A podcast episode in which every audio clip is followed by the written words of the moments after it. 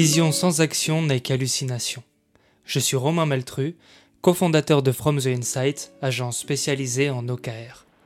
Avec Visionnaire, je vous propose de découvrir les leviers des hauts dirigeants français pour transformer vos rêves en réalité.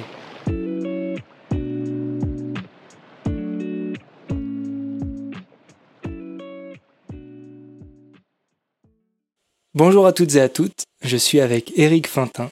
Euh, salut Eric, merci d'être avec nous. Euh, donc toi Eric, tu es l'actuel COO euh, chez Software Republic.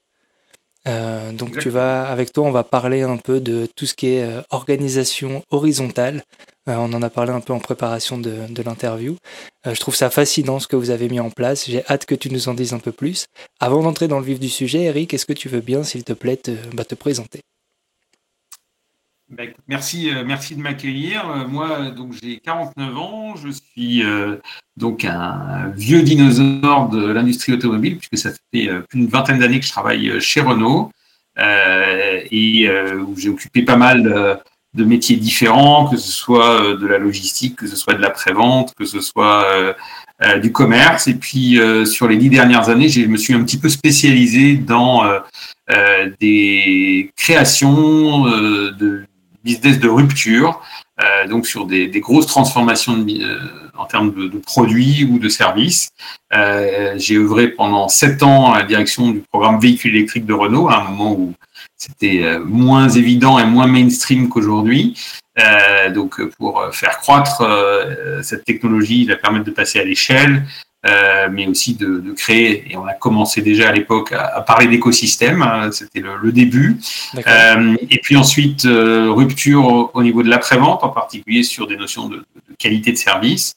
Et puis il y a maintenant presque, presque deux ans, notre, notre CEO, Lucas Demeo, a donc lancé Software Republic et m'a demandé de prendre la direction des opérations avec donc Luc Julia qui avait rejoint le groupe aussi comme patron de, scientifique.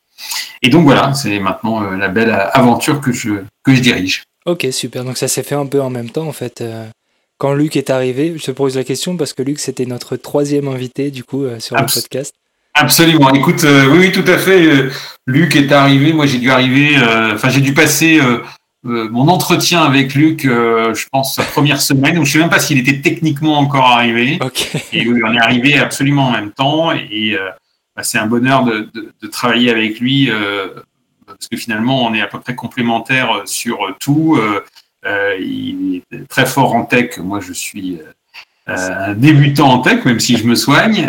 il, est, bien évidemment, a une culture et un réseau incroyable. Et puis moi, j'amène la connaissance de Renault, de l'automobile, de la gestion de projets complexes, etc. Et donc, ben voilà, un binôme qui, très plaisant euh, au quotidien. Et donc 20 ans chez Renault, c'est ça? Donc c'est en même temps ta première expérience ou tu as, fait d'autres choses avant? Écoute, euh, non, c'est horrible hein, de, le dire comme ça, mais à la fois je suis ravi de, tout ce que, ce que euh, enfin, cette industrie m'a donné comme opportunité, puisque j'ai une carrière finalement assez atypique, hein, comme, comme je le disais tout à l'heure en, introduction. souvent, les carrières dans les grands groupes, et en particulier dans des grands groupes automobiles qui sont des groupes euh, finalement assez monolithiques, hein, où il y a euh, pas une myriade de filiales ou de business units. Euh, on se retrouve dans des carrières qui sont très centrées sur un métier, l'ingénierie, le manufacturing, le commerce, etc. Et en fait, moi j'ai eu la chance de pouvoir passer d'un métier à l'autre et du coup d'avoir une vision assez transversale de l'industrie, du fonctionnement d'entreprise, une compréhension quand même de la plupart des métiers de l'entreprise. Je ne les ai pas tous faits, mais euh, je, les ai, je, les ai fréquentés. Du coup, je connais euh, leur vocabulaire, je connais leurs préoccupations, je connais les ordres de grandeur. Mhm. Et, donc, ça me ça m'aide beaucoup aujourd'hui pour des sujets aussi variés que ceux qu'on traite dans, Software Oui, c'est intéressant. C'est vrai que quand, euh, bah, tu sais, moi, l'industrie, c'est un milieu qui m'est étranger. J'ai jamais bossé dans l'industrie, mais vu de l'extérieur, on a un peu le sentiment que c'est très monolithique, comme tu le dis, euh, où tout est euh, silonné, cloisonné, où c'est difficile de passer d'une branche à l'autre. Euh, mais du coup, chez Renault, c'était, je te pose la question parce qu'on va parler d'organisation horizontale. Est-ce que c'était déjà dans la culture d'entreprise quand tu es arrivé ou c'est quelque chose qui s'est peaufiné avec le temps? Bah, écoute, je, enfin, je pense que ça reste quand même assez rare, hein, la, majorité. Alors moi, moi je, je, je, dissocierais vraiment, tu as cité le, le, le, cloisonnement et les silos. Euh, enfin, il faut vraiment euh, dissocier la notion de, de, de carrière et la notion d'opération. C'est-à-dire que oui, il y a des métiers qui sont assez fermés. En même temps, c'est des métiers très larges mmh. euh, qui offrent déjà plein d'opportunités. Enfin, faire carrière au sein du manufacturing de Renault, on peut faire des, tonnes de métiers différents. Euh, par contre, c'est vrai que c'est compliqué de faire euh, enfin, une carrière euh, très transversale. voilà, parce que les métiers demandent à avoir souvent une forme de légitimité liée à, l'expérience d'un métier, hein, qui, est un atout incontestable. Après, l'idée, c'est de voir que par, on peut appeler d'autres choses que la compétence métier. Et moi, c'est ce que j'essaye de faire, en, à la fois en ayant le, la capacité de comprendre et de m'adapter assez vite, et en même temps en respectant le travail des experts euh, autour de moi qui, eux, connaissent ce métier-là depuis longtemps. Et donc, je, dirais que il y en a un peu, mais ça reste, ça reste atypique. C'est aussi, il faut le reconnaître, hein, d'un point de vue carrière, un, plutôt une prise de risque, parce que finalement, on peut à un moment se retrouver orphelin euh, sans, sans métier de rattachement qui euh, voilà. Donc c'est il y a plein d'avantages, il y a aussi euh, il y a aussi des inconvénients. Et puis comme tu le disais, la légitimité, elle était remise en cause presque à chaque changement, non?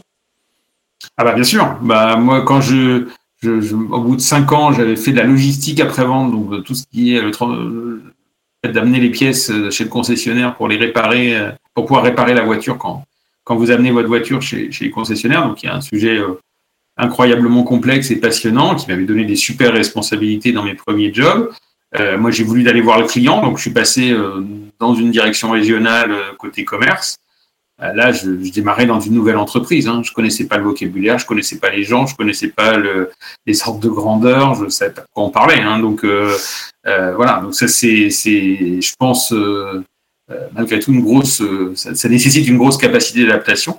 Mais après, une fois qu'on l'a fait, bah, les pontages qu'on peut faire entre les différents métiers, c'est d'une très grande puissance, euh, de mon point de vue. Oui, c'est ce qu'on dit, que c'est les connaissances se multiplient. Euh, et, Bon, bah, super parcours en tout cas. Je, me posais la question de, Software République. Comment est-ce que tu le, tu le places dans l'écosystème de Renault? Est-ce que c'est intégré à Renault? Est-ce que c'est extérieur à Renault? Est-ce que vous bossez sur, euh, avec d'autres entreprises? Comment est-ce que ça se matérialise? Voilà, peut-être reprendre juste pour, pour répondre euh, précisément à rappeler ce que c'est que Software République, parce que finalement c'est un objet euh, assez, euh, bah, d'abord pas forcément très connu, puisqu'il est, il est récent, et puis deuxièmement assez novateur, donc c'est compliqué de le mettre dans une, dans une boîte. Software République, c'est un, un, écosystème qu'on a créé à 6, donc six partenaires, et c'est une république, donc au sens où chaque partenaire a un poids euh, égal. Donc il y a Renault, Thales, Atos, Dassault Systèmes, ST Microélectronique et Orange. Euh, et donc à 6, euh, on, est, on, est là pour incuber des business. Donc ça, c'est vraiment, les deux mots sont importants. business, ça veut dire qu'on n'est pas un think tank, qu'on n'est pas un centre d'innovation.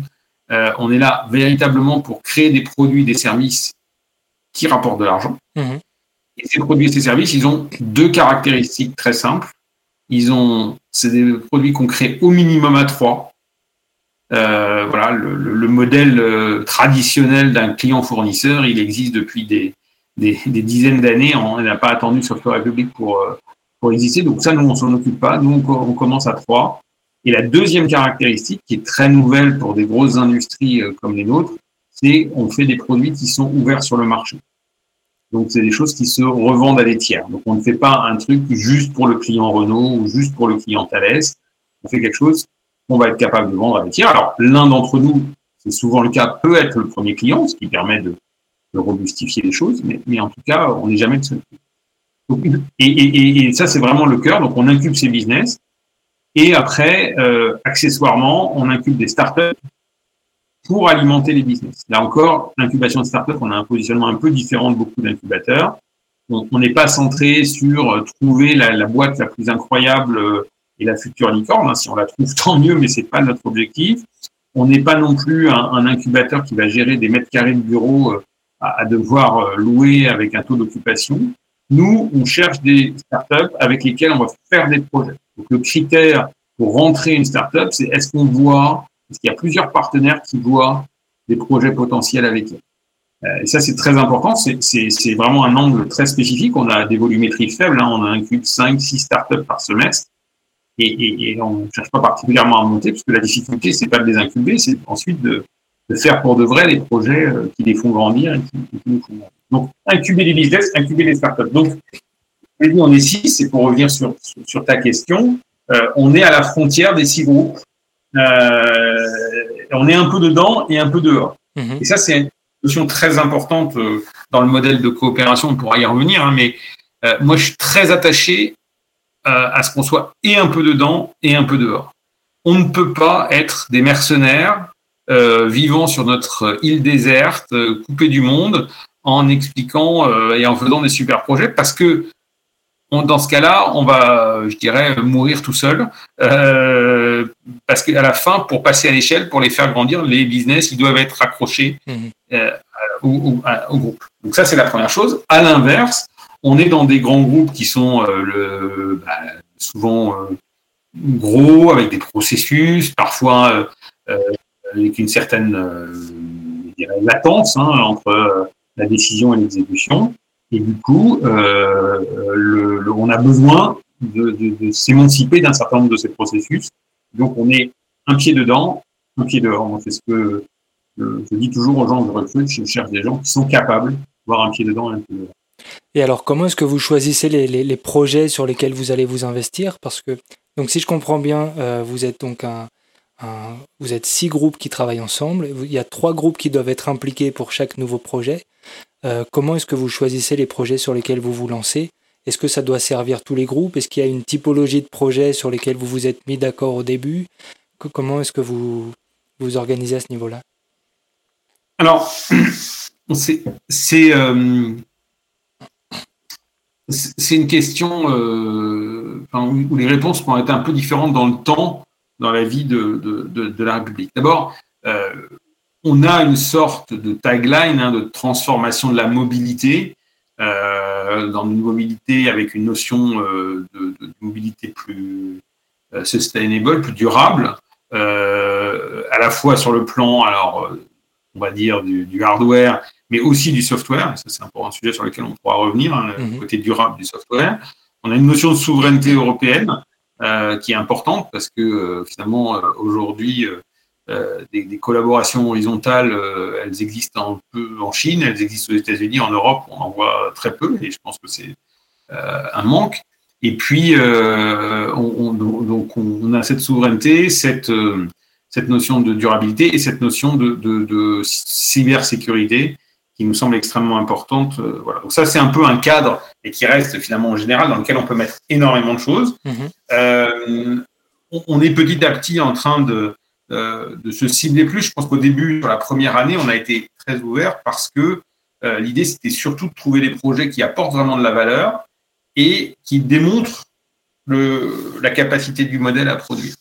Maintenant, on est dans une machine où euh, on a démontré que ça marchait et notre prochain challenge, c'est de passer à l'échelle. Et pour passer à l'échelle, là, on va aussi pouvoir être plus sélectif dans, euh, dans les sujets, soit par la taille des business qui génèrent, euh, etc. Et en tout cas, pour répondre à un point particulier que tu évoquais dans ta question, nous, on n'a pas besoin des six partenaires à chaque fois. Je dirais pratiquement jamais il y a un projet à six partenaires. le, projet, les projets sont, sont généralement à trois ou à quatre. En règle générale. Et, et, quand tu évoques le fait que les, les projets doivent apporter de la valeur, euh, je trouve ça intéressant. Comment est-ce que vous, à quel moment est-ce que vous, vous, vous évaluez la valeur que ça apporte? Est-ce que vous créez un, MVP Est-ce que vous créez un POC, euh, un Proof of Concept? Euh, comment, comment ça se matérialise? Alors, le, le POC, moi, j'aime pas, j'aime pas le, c'est pas le mot, j'aime pas le concept, parce que parce que justement, c'est notre but, c'est pas de faire des POC, n'est pas d'être une usine à POC. Donc après, ça peut être un, mal nécessaire, le POC, pour démontrer les éléments de techno ou des choses comme ça. Mhm. mais, mais, mais, mais, en tout cas, moi, je suis très prudent sur l'époque parce que je, je, je, veux vraiment que ce soit réservé à, à, des solutions où on a un doute sur la technologie et c'est tellement compliqué technologiquement qu'on a. Après, moi, je préfère de loin la notion de MVP euh, donc minimum valuable product, et de dire qu'on va itérer et qu'on n'est pas obligé de faire le gros truc tout de suite, ça, ça oui. Mhm. Euh, mais, mais par contre, euh, moi, je veux des choses qui sont conçues pour passer à l'échelle. Le, encore une fois, sinon, on se retrouve dans un centre d'innovation et, et c'est pas vraiment notre but. Et donc, ensuite, pour répondre à ta question sur l'aspect business plan, bien évidemment, chaque projet et aux différents jalons qu'on a tout au long de la vie du projet euh, a un business plan, alors qu'il s'affine, euh, etc. Mais euh, oui, oui, y a, c'est une condition indispensable. En fait, je dirais que au cours du développement des projets, on, a, on, essaie de travailler de manière équilibrée sur trois piliers. un pilier qui est la solution technique, un pilier qui est l'équilibre économique, mmh. et un troisième qui est, on va dire, l'équilibre de structure de business et de structure juridique du business, d'IP, de contractualisation. Est-ce qu'on va créer une JV pour porter ce business? Est-ce que ça va être des d'autres types de contrats, etc. Ça, c'est très important parce que euh, assez rapidement, on a amené à se poser la question de comment ce, ce produit euh, va être vendu. Et les produits que vous créez sont, sont commercialisés par Software République, c'est bien ça? Non, bon, Software République en tant que tel, hein, je, si je prend au mot. Euh, donc, on, est un groupement d'intérêt économique. C'est une petite structure euh, très light qui a pour unique but de faciliter la vie pratique de toute cette période d'incubation. Mhm. Euh, donc, on va gérer la com, on va gérer des choses juridiques très simples pour traiter les phases de développement, on va, on va traiter le, les aspects d'incubation de, start-up, des choses comme ça.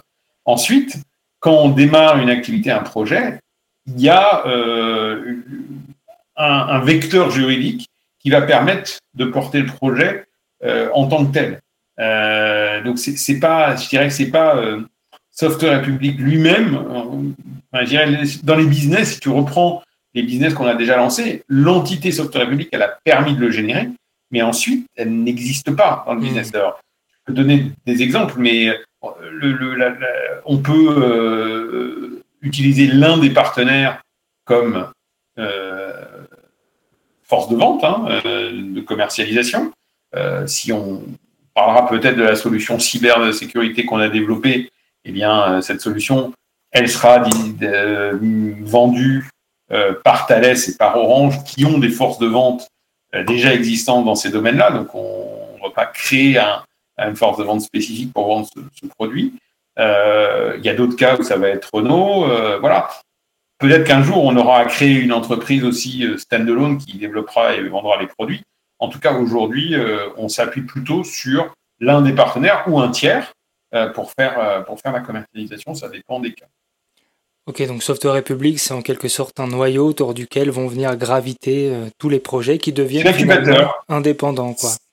C'est l'incubateur et une fois que, en fait, une fois qu'on a appuyé sur le bouton, on a, on a trois gros jalons hein, dans notre processus on a un premier jalon qu'on appelle l'entrance-gate. Là, euh, c'est vraiment la naissance de l'idée de dire on va regarder ce sujet-là avec telle liste de partenaires et voilà le cadrage. C'est en gros une feuille à quatre. Hein, c'est assez mhm. simple.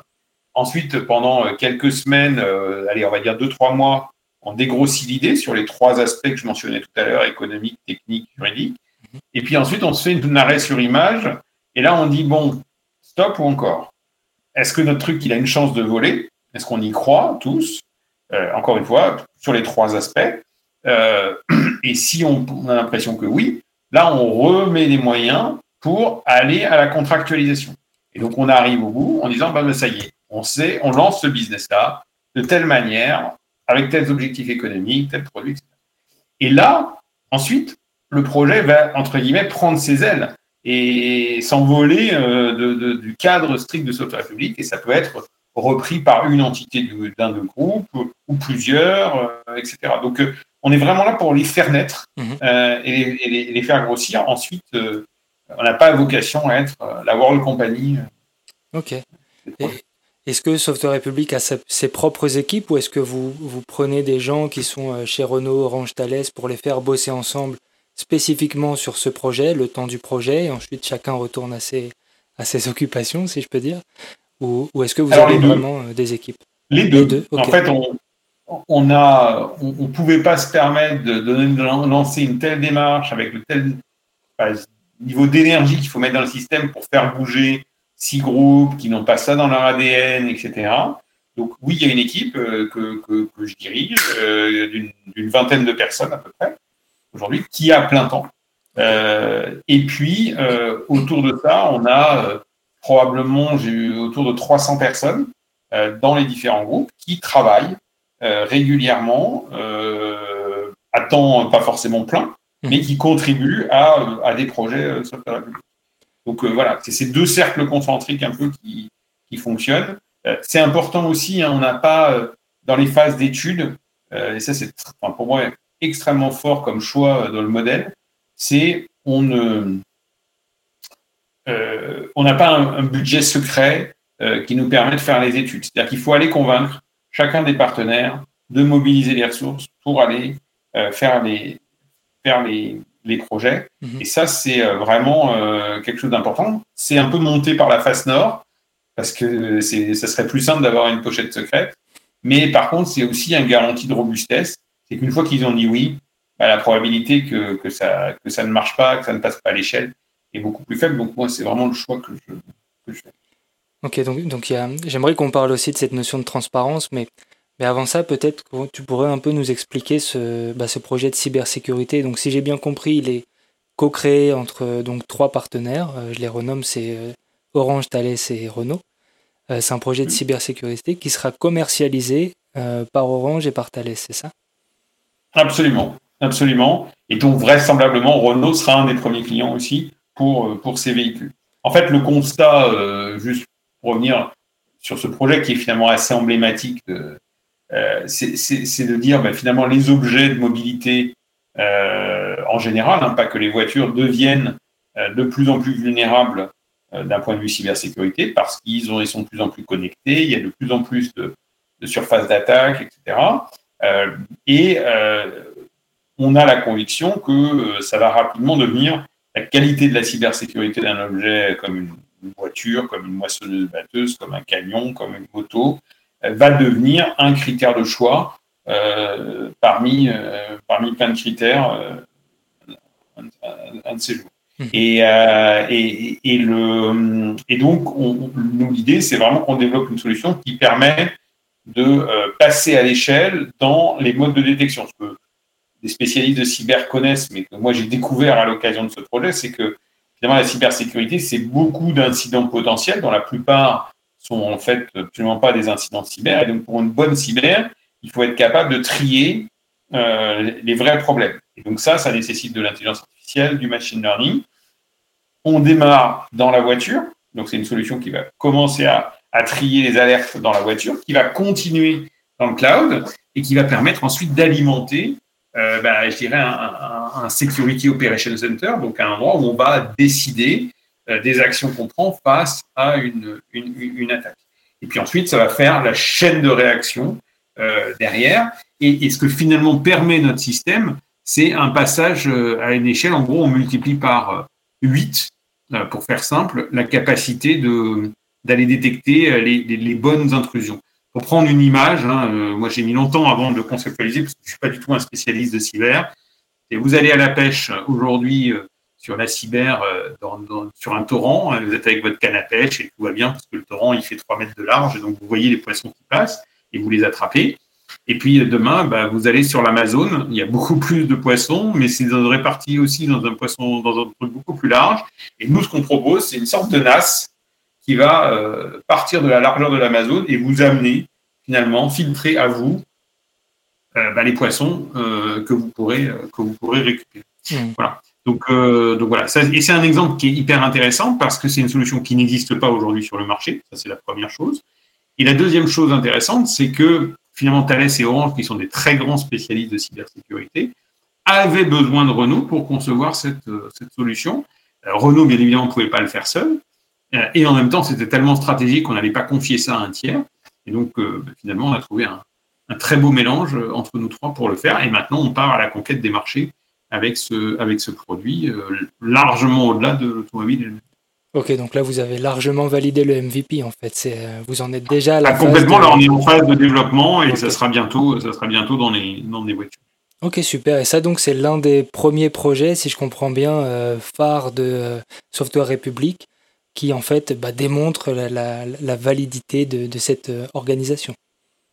Absolument. Et on en a, donc on en a, on en a annoncé euh, euh, plusieurs autres. Hein. Euh, on a annoncé un, gros projet autour de la recharge des véhicules électriques aussi, avec un écosystème hardware, donc une borne et software, pour permettre une recharge avec des choses qui n'existent pas aujourd'hui sur le marché, une recharge bien cybersécurisée encore, une recharge qui est profondément ancrée, enfin fabriquée en France. Euh, puisque aujourd'hui euh, c'est quand même assez rare. Et là, on a trouvé une solution pour, y compris fabriquer les cartes électroniques en France. Et puis, euh, dernier point, c'est une borne abordable qui est bidirectionnelle, c'est-à-dire que elle va pouvoir rendre de l'énergie au réseau. Et quand on sait toutes les questions qu'il y a autour de l'équilibre du réseau électrique, le fait que les voitures électriques, ont transformé les voitures électriques d'un potentiel problème pour le réseau en une solution pour le réseau, c'est vraiment quelque chose de, de clé. Et euh, cette borne va permettre de faire ça à des coûts euh, extrêmement abordables. Et voilà, elle sera sur le marché euh, d'ici la fin de l'année. Ok, mais du coup, c'est des, qu'on, des bornes pardon, qu'on retrouvera un peu partout, c'est ça et qui, qui, Absolument, des bornes domestiques, donc chez des particuliers ou chez les entreprises. C'est pas les bornes pour la voie, la voie publique, pas les bornes d'autoroute haute puissance. D'accord, ok. Ah, c'est super intéressant. Il y aurait d'autres projets comme ça que. Donc, ça, ce serait les, deux projets phares ou il y en a d'autres que vous avez réussi à amener plus loin que le MVP et qui sont déjà en phase de, développement? Ouais, alors on a, on a aussi, euh, on a, on a parlé tout à l'heure de, sustainability, de durabilité. Euh, on a vraiment une conviction forte aussi que la low tech euh, c'est un élément extrêmement important. il y a beaucoup d'innovations qui peuvent venir de là. Et, et, on a on est parti du constat que finalement, il y avait beaucoup de voitures qui n'avaient pas un magnifique écran euh, énorme euh, comme on a dans beaucoup de nos nouvelles voitures. Si vous prenez Mégane e-Tech, euh, vous avez un écran de 12 pouces incroyable avec des systèmes Google, c'est top. Mais un, il y a tout le parc. Deux, il y a des véhicules plus entrée de gamme qui n'ont pas d'écran, ou en tout cas pas cette taille d'écran. Et on s'est dit qu'on avait tous bah, un écran dans notre poche, notre, smartphone, et que finalement, ça permettait d'apporter plein de fonctions euh, aux, clients et du coup de aussi améliorer la valeur euh, de sa voiture euh, au fil du temps, etc. Et donc on, démarre avec une première application autour de l'endormissement. Donc tout simplement, finalement, le, smartphone posé sur votre planche de bord va vous regarder avec votre autorisation bien sûr, et en fonction de vos clignements d'yeux, etc., va vous alerter, vous conseiller une pause euh, quand il jugera que vous êtes avec des risques, des risques d'endormissement. Donc c'est et, derrière ce sujet-là, hein, donc euh, on, a toute une palette de services qu'on va proposer sur euh, sur le smartphone et qui doivent du coup permettre d'accéder à des technologies à des gens qui ont une voiture plus ancienne ou une voiture moins équipée. C'est intéressant parce que c'est vraiment des projets divers et variés. Euh, Eric, j'aimerais qu'on revienne sur cet aspect de, transparence et de, robustesse justement dans le choix des projets, où en fait, euh, bah, t'expliquer que les projets sont soumis aux différents partenaires qui doivent les valider et les financer euh, pour que ça se mette en place. Comment est-ce que toi tu, fais pour diriger un peu tout, cet écosystème? Est-ce que tu as, des, bonnes pratiques? À recommander sur bah, voilà, la mise en place de, de bah voilà, d'écosystème, de comment est-ce qu'on fait pour faire bosser des gens ensemble euh, et piloter un peu euh, tout cet ensemble Ouais, c'est une question difficile parce que je ne sais pas s'il y a une recette euh, unique. Moi, il y a, je dirais, deux, trois points que, qui me semblent clés. La, la, première chose, c'est une bonne compréhension des intérêts égoïstes des gens. Mhm. Euh, une coopération, c'est pas mal malsain ou tabou de dire que ça se bâtit sur des intérêts égoïstes. et que euh, personne fait une coopération pour la beauté de la coopération. Euh, voilà. Mmh. une coopération parce que ça vient servir des intérêts. Encore une fois, l'exemple que je citais tout à l'heure sur la cyber, si Thales ou Orange savaient faire la solution tout seul, ils n'auraient pas demandé à Renault de la co-construire euh, avec avec donc là-dessus, c'est vraiment euh, un point euh, important, c'est comprendre les logiques. C'est la première. Je suis arrivé à Software République, j'ai fait le tour donc des, membres du COMEX, des six entreprises qui sont les sponsors de Software République. Et la première question que je leur ai posée, c'est celle-là c'est et pourquoi vous êtes rentré dans Software République? Et les cinq réponses, je ne vais pas mettre Renault dedans, parce que voilà, les cinq réponses n'avaient rien à voir. Ah ouais Il n'y en a pas deux, il n'y en a pas deux qui étaient les mêmes. Et donc, déjà, comprendre ça à la base, euh, bah, ça permet ensuite de venir nourrir et comprendre les bloquants et comprendre. Euh, donc, ça, c'est vraiment une première caractéristique c'est une coopération, c'est une somme d'intérêts égoïstes qu'il faut faire converger dans un intérêt collectif. Mais, tu aurais des exemples, Eric? Parce que, pardon, je t'interromps, mais moi, j'ai un peu. Tu as vu de ma fenêtre, je me dirais que quand tu rentres comme ça dans un groupe d'intérêt économique, bah, il y a intérêt économique avant tout, en fait. Donc, euh, l'idée, c'est de, bah, de faire plus de, de, de, chiffre d'affaires. Oui. En fait. Bien sûr, non, mais tu as, raison, ça c'est une sorte de macro, euh, macro intérêt, mais mais euh, il y, a, y, a, y, a, des logiques. Euh, un peu, si je descends un peu plus au, deuxième ou troisième pourquoi de parce que faire de l'argent, il y a plein de méthodes plus simples peut-être que de, tenter ce mariage à six. Donc il faut qu'on apporte des choses, des, des, choses particulières. Et, et c'est difficile euh, de commenter chacun des cas parce que je ne veux pas forcément euh, euh, voilà, trahir les, stratégies ou les, des, différents acteurs, mais il y a dans, la chaîne de valeur, il suffit de regarder finalement la, place de la mobilité de l'automobile dans ces différents, chez, ces différents acteurs, on voit bien qu'elle est très différente. Mmh. Euh, il y a euh, ST Microélectronique, ils ont une très grosse verticale automobile. Euh, à l'inverse, Thales, l'automobile, c'est pas du tout une grosse verticale. Ils ont bien sûr des activités automobiles, mais c'est pas une grosse verticale. Mmh. Donc, et pourtant, ils sont tous les deux très motivés à l'idée de, de, coopérer. De coopérer. Donc, je voilà. Enfin, c'est difficile hein, de donner des, exemples parce que je pense que ça, ça, ça touche aussi au, à la stratégie de chacune des entreprises. Et, voilà. Et bon, pour revenir en tout cas sur les, clés de succès, donc cette compréhension, elle est importante. Et il y a une sous-question derrière ça, qui est la compréhension des business models. Alors ça, j'ai mis beaucoup plus de temps à le comprendre, euh, mais, mais, finalement, on vient confronter des modèles économiques d'industrie. Là, on n'est même pas dans des, dans des, dans des entreprises, mais dans des industries qui n'ont rien à voir. Mhm. Euh, je prends, je vais en prendre trois. Hein l'automobile, Thales, donc Défense Aerospace, et euh, Atos, Orange, SS2I, euh, on est dans trois modèles économiques qui n'ont rien à voir. L'automobile, c'est j'investis des centaines de millions pour développer un, véhicule et je vais commencer à gagner de l'argent la cinquième ou la sixième année de vie de la voiture avec une prise de risque hyper élevée la défense et l'aéronautique, on est dans des modèles avec aussi extrêmement de technologie, mais beaucoup de financement public, et donc euh, euh, une, R&D qui est extrêmement financée par les clients, euh, puisque ce sont des clients B2B. Mhm. Et puis le modèle de, de, de, ces 2 i on le sait, hein, c'est vendre des produits qui n'existent pas, les développer avec le, le, premier client, et ensuite essayer de les revendre au deuxième ou au troisième client. Donc c'est des modèles. Enfin, moi, on aurait fait cette interview il y a un an et demi, j'aurais été incapable de, raconter ça, d'autant plus que moi, je l'ai vécu euh, que dans, le monde de l'automobile. Et donc, à voir comment on fait cohabiter ces modèles-là, euh, parce que quand on fait un, commun, un projet commun avec euh, Thales et Orange, il y a trois modèles différents à faire cohabiter. Mmh.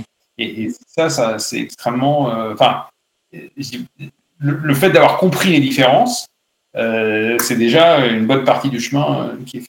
Il faut que chacun trouve son compte, ouais.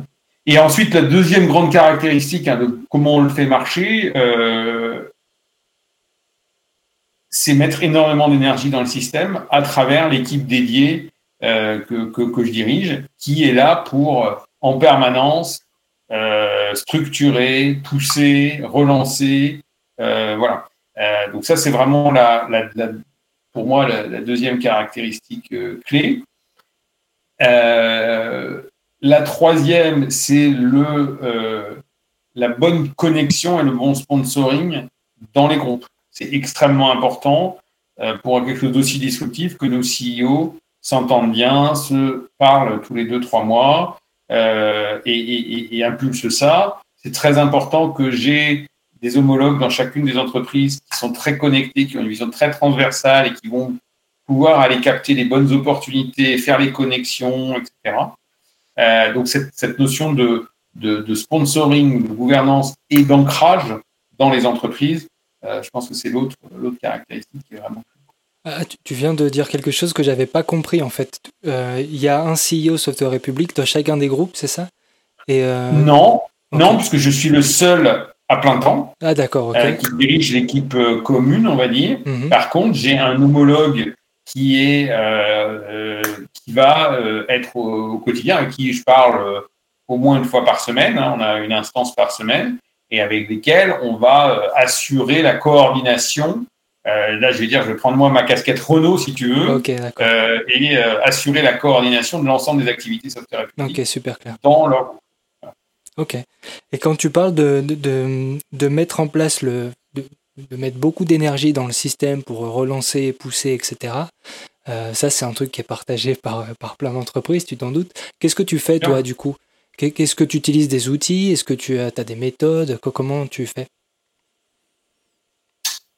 Euh, bah, oui, il y, a eu. Enfin, je pense que la, première méthode, c'est d'abord une gouvernance et une structurer une gouvernance.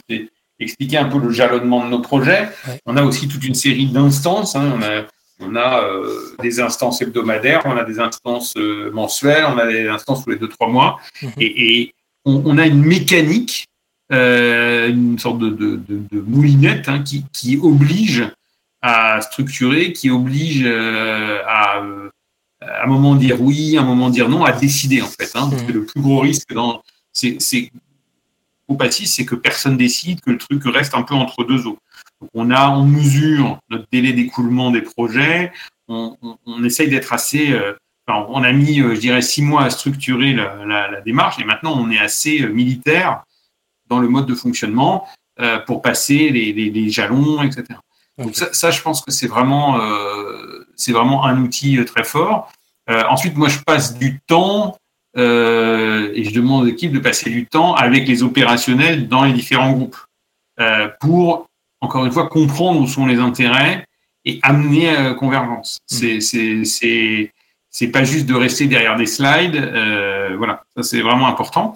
Et puis le dernier point, c'est de, de prendre, de choisir des projets qui vont euh, créer une dynamique derrière parce que euh, on va résoudre des problèmes. Mmh. En interne, moi, je viens souvent voir euh, euh, quand, il y a quelqu'un qui me dit ah ben on travaille pas avec vous, qu'est-ce qu'on pourrait faire, etc. Je leur dis mais c'est assez simple, en faisant les poubelles ensemble. En fait, les projets que vous savez faire tout seul, vous les avez déjà faits, vous allez les faire et tout va bien. par contre, il y a des projets que vous rêveriez de faire tout seul, vous avez rêvé de faire tout seul, mais là je dis chez Renault, chez Thales, peu importe, mais par contre, vous n'êtes pas capable de les faire tout seul, hmm. soit pour des questions de compétences techniques, soit pour des questions économiques, soit sur des questions euh, de priorité. Bah, et en même temps, ces projets, ils sont trop stratégiques pour aller euh, faire juste un petit appel d'offres et, les passer à des fournisseurs. Et donc, euh, bah, qu'est-ce qu'on fait? On, on,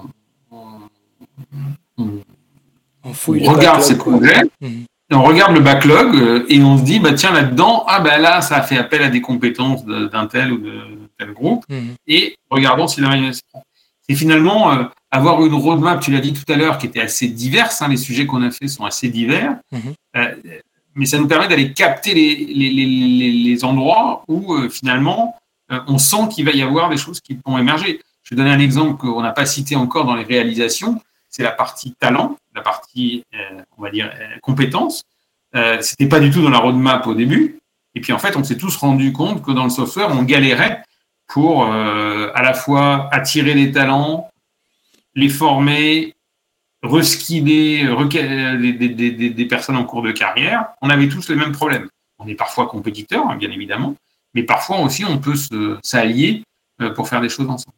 Donc, je pense que c'est c'est vraiment ça, c'est une autre méthode que, que j'essaye d'employer et qui qui marche qui marche pas mal. Eric, toi qui as connu un peu les, deux mondes, on va arriver là à la fin de, de l'épisode. Je te pose la question qui me, qui me brûle les lèvres depuis euh, qu'on a parlé la première fois. Tu as connu un peu les deux mondes, toi. Tu as, tu as connu l'industrie, euh, voilà, tu es dans un groupe, tu bosses dans un groupe. Euh, et depuis deux ans, tu es sur un modèle de co-création, donc vraiment une organisation plus horizontale. Si tu devais résumer en deux mots, qu'est-ce que ça apporte de mettre en place cette organisation? Qu'est-ce que tu dirais? Euh, c'est pas facile, hein, j'imagine. bah, je, pense que euh, ce que je dirais, c'est que euh, d'abord, on, a créé un.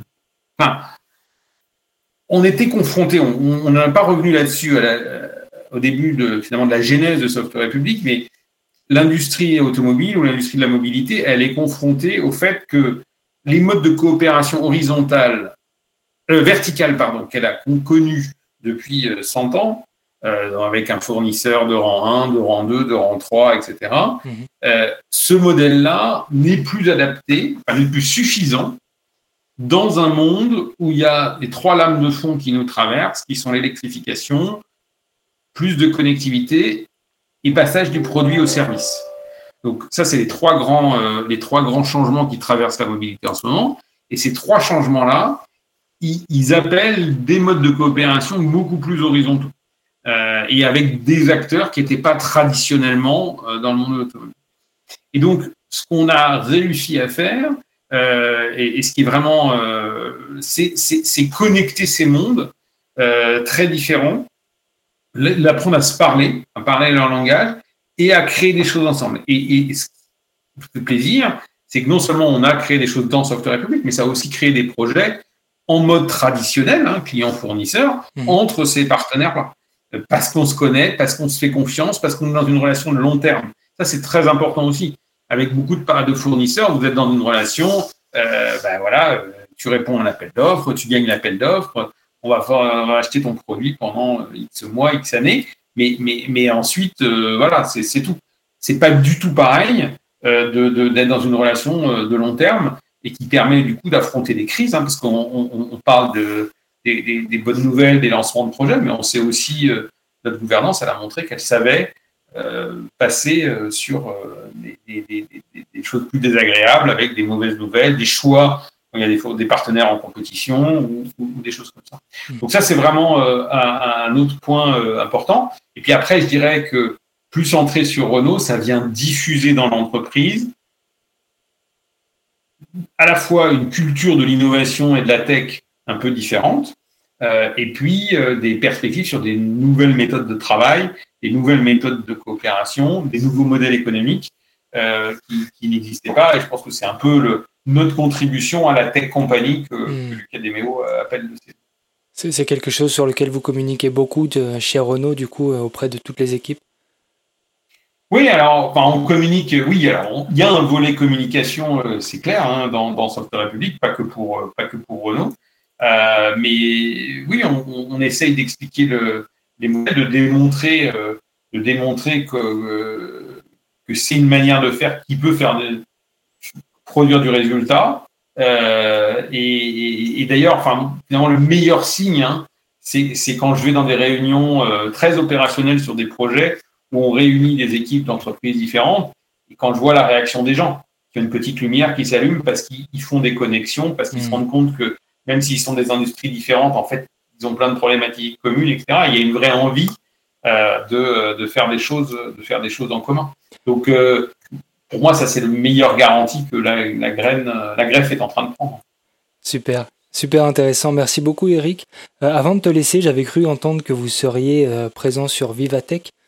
On peut dire que c'est quand même la concrétisation là, du fait que bah, ça marche, en fait, comme tu dis, la graine a pris. Exactement. Bah, tu, oui, vous verrez à Vivatech euh, au mois de juin plein de, belles nouveautés et on a encore franchi une nouvelle limite dans, dans des projets coopératifs sur des, des, objets vraiment très innovants. et ça, il y aura une représentation physique qui sera là à l'IVATEC pour, pour, vous démontrer tout ça. donc rendez-vous au mois de juin. Super, on a hâte d'y être. Merci beaucoup Eric. À bientôt. Merci de l'invitation. Cette émission a été préparée avec Nicolas Fronto et Raphaël Pazumian pour le mixage. Retrouvez-nous sur from the